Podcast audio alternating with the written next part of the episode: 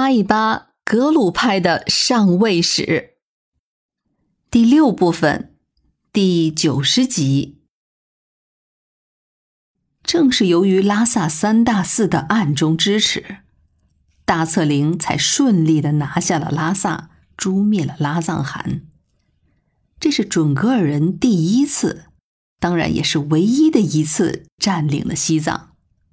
这可是噶尔丹。包括僧格，还有他们一众先人的梦想了。不过，此时的大策灵也露出了他真实的面目。他纵容部队在拉萨大肆抢劫，布达拉宫首当其冲，然后就对寺院下手了。开始，他还是针对着宁玛派的寺院，对外的说辞是因为拉藏汗崇信宁玛派。但是抢着抢着，格鲁派的寺院也在劫难逃，甚至连五世达赖的灵塔都未能幸免。前面说他对五世班禅还算客气，但是现在五世班禅也被他杀了几个下属。据说到了最后，三大寺的僧人只剩下了三成左右。剩下的那就是死的死，逃的逃。拉萨的僧俗两界本来对大策灵和准格尔是充满着期待的，但是现在也就不得不后悔了。远在西域的策王阿拉布坦得知了大策灵的暴行之后，也曾经派人前来过问，但是都被大策灵给蒙混过去了。不过。他们倒是都意识到自己管不好西藏，于是就到了扎什伦布寺，想请五世班禅出山收拾乱局。五世班禅当然是坚决不干的。侧往阿拉布坦倒是看清了形势，先是塔尔寺失守，没有得到灵童，那他们在西藏就不会有僧俗民众的支持。而清朝又不会放任不管，早晚是要来收拾残局的。于是他就下令抓紧在西藏进行搜刮，但是就是不向西藏增兵。果然没多久，清廷就派出了军队前来。当初拉藏汗还在当雄的时候，就派人向朝廷求援了。只是就当时的通讯状况，他还没赶得上清军出发，就战败身亡了。差不多就在半年之后，也就是一七一八年的三月，康熙才命西安将军额伦特率军七千人，还有四川提督所率一千人，分别从青海、四川进入西藏，意图驱逐准噶尔军。治理的功夫没多少，但是论起打仗来，这个大策灵倒还真算是个天才。他利用了清军的轻敌，又是佯败又是诈降，引诱着清军逐步的进入到了他预设的包围圈里。这位清军将领鄂伦特又和四川提督之间多少有些不和，他立功心切。孤身进入到了西藏，结果大军六千人被围在了当雄附近。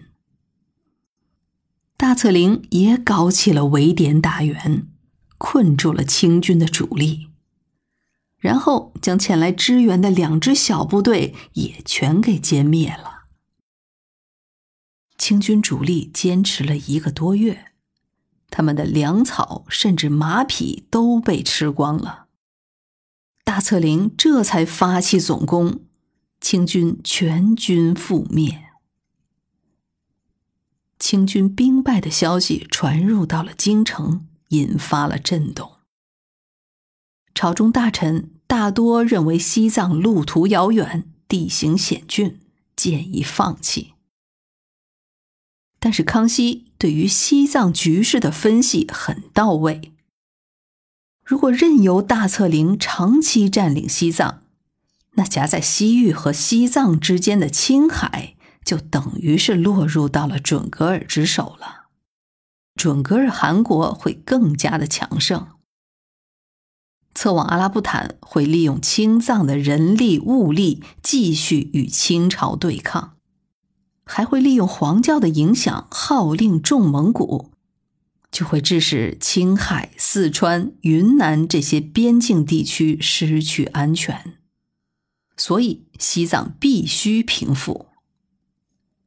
于是，康熙力排众议，坚决要求二次发兵，恢复对西藏的控制。这才有了十四爷胤禔封上抚远大将军王年羹尧出任四川总督。这些事实跟电视剧《雍正王朝》的演绎还是有些差别的。清军这一次调集的兵马，包括有胤禔亲领两万多人出青海，定西将军噶尔弼率军七千由四川入藏以为策应，同时驻扎在清准边境的富尔丹驻军。又命福宁安率军袭击吐鲁番，远远的以作呼应。与此同时，西藏本地的兵丁也加入了反抗准噶尔军的行列。康基奈和波洛奈分别在阿里和日喀则起兵进军拉萨，同时阿里布巴也在工部地区起兵袭扰。